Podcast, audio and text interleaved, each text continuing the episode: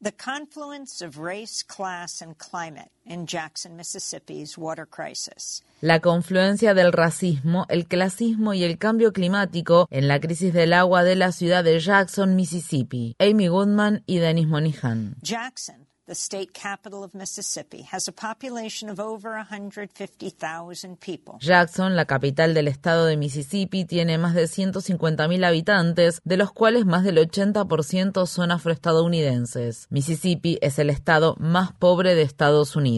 Los residentes de Jackson, que desde hace un mes tienen la indicación de hervir el agua antes de consumirla, llevan ahora varios días consecutivos sin suministro de agua corriente para beber, bañarse o descargar los inodoros. Lluvias torrenciales sin precedentes provocaron el desbordamiento del río Pearl y como consecuencia de la crecida, una serie de fallas en la principal planta de tratamiento de agua de la ciudad. El domingo, el alcalde de Jackson, Chokwe Lumumba, instó a los residentes a abandonar la ciudad.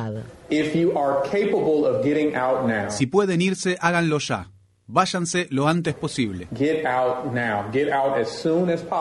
La ciudad ha quedado paralizada por la confluencia del racismo, el clasismo y el agravamiento de la crisis climática. El martes, el presidente Joe Biden declaró el estado de emergencia para Jackson y el condado circundante de Hinds y prometió brindar financiamiento federal para pagar gran parte de los costos de recuperación del desastre durante al menos 90 días. El miércoles, las autoridades de Jackson pusieron en en funcionamiento una bomba de agua alquilada en la planta potabilizadora afectada por la inundación que podría ayudar a restaurar el suministro de agua en el plazo de una semana. Pero esta es solo una solución temporal. Los problemas de agua de la ciudad de Jackson son mucho más profundos. Daniel Holmes, una activista en defensa de la justicia social que reside en Jackson, habló esta semana con la agencia de noticias Reuters desde un centro de distribución de agua.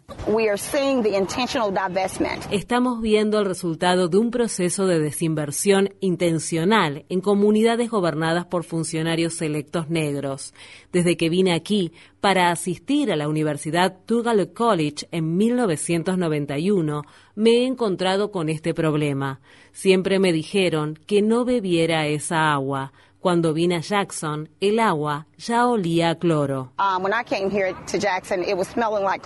El vórtice polar impulsado por el cambio climático que descendió sobre Texas en febrero de 2021, que provocó el colapso de la red eléctrica del estado, sometió a millones de tejanos a un frío devastador y dejó un saldo aproximado de 700 personas muertas, también afectó a otros estados del sur de Estados Unidos. En esa ocasión, la planta potabilizadora de Jackson se congeló y los residentes de la ciudad se quedaron sin suministro de agua. El gobernador de Mississippi, Ted Reeves, y el vicegobernador del estado, Delbert Hoseman, dos republicanos blancos, culparon a la ciudad de Jackson por esa crisis. El año pasado, cuando la ciudad de Jackson atravesaba su tercera semana sin suministro de agua, el gobernador Reeves le dijo a la prensa, creo que es realmente importante que la ciudad de Jackson comience a cobrar las facturas de agua a sus ciudadanos antes de comenzar a pedirles a los demás que pongan más y más dinero. En conversación con Democracy Now!, el alcalde Chokwe Antar Lumumba respondió en ese entonces.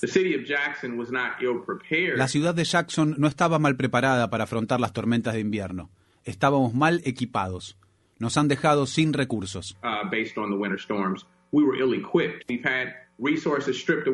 Jackson fue fundada hace 200 años y recibió su nombre en honor a Andrew Jackson, acaudalado, hacendado y propietario de esclavos que hizo una fortuna mediante el uso de mano de obra esclava. Como séptimo presidente de Estados Unidos, Jackson orquestó la limpieza étnica de gran parte de la población indígena del sur del país en una campaña conocida como el Sendero de las Lágrimas. Durante la Guerra Civil estadounidense, el general del Ejército de la Unión, William Tecumseh German ordenó que la ciudad de Jackson fuera incendiada. Años después, la ciudad sufrió uno de los peores hechos de violencia racista cuando las leyes segregacionistas de la época de Jim Crow privaron de sus derechos a los afroestadounidenses del sur del país y la acción terrorista llevada a cabo por grupos supremacistas blancos como el Ku Klux Klan y otros provocaron que millones de personas negras tuvieran que trasladarse hacia el norte en un desplazamiento que se conoció como la Gran Migración. En 1963, Medgar Evers, el secretario de campo de la filial en Mississippi de la Asociación Nacional para el Progreso de las Personas de Color, fue asesinado frente a su casa en Jackson. Esto se produjo después de los incidentes de violencia y las detenciones de cientos de viajeros por la libertad que llegaron a Jackson en el verano boreal de 1961, luego de desafiar las condiciones segregacionistas de los viajes interestatales. En 1964, tres activistas en defensa de los derechos civiles, James Cheney, Andrew Goodman y Michael Schwerner, fueron asesinados en el cercano condado de Nejowa por ayudar a la comunidad negra a registrarse en los padrones electorales para poder ejercer su derecho al voto. Los cuerpos de estos tres activistas fueron enterrados en una represa que se estaba construyendo en una granja para retener el agua que habría desembocado en el río Pearl cerca de la ciudad de Jackson. El 15 de mayo de 1970, dos estudiantes de la Universidad Estatal de Jackson, una universidad a la que históricamente asisten estudiantes afroestadounidenses, murieron a manos de la policía local durante una protesta contra la guerra de Vietnam. Las muertes de estos estudiantes tuvieron poca repercusión en comparación con la muerte de cuatro manifestantes blancos a manos de la Guardia Nacional en la Universidad Estatal de Kent en el estado de Ohio, ocurrida 11 días antes. El activista Cali Akuno, cofundador de la organización Cooperation Jackson, que promueve cooperativas de trabajo y una economía solidaria, dijo a Democracy Now!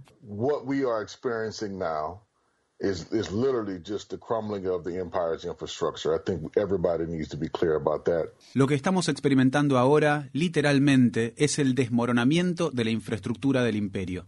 Creo que todos tienen que entender eso. Este proceso se remonta a las décadas de 1950 y 1960, con los llamados programas de renovación urbana, y los subsidios masivos para el desarrollo de los suburbios que facilitaron el abandono por parte de la población blanca de muchas de estas ciudades importantes, entre ellas la de Jackson. Con eso se produjo una gran salida de capitales, que ha continuado a lo largo de los años con programas crónicos de desinversión y desindustrialización.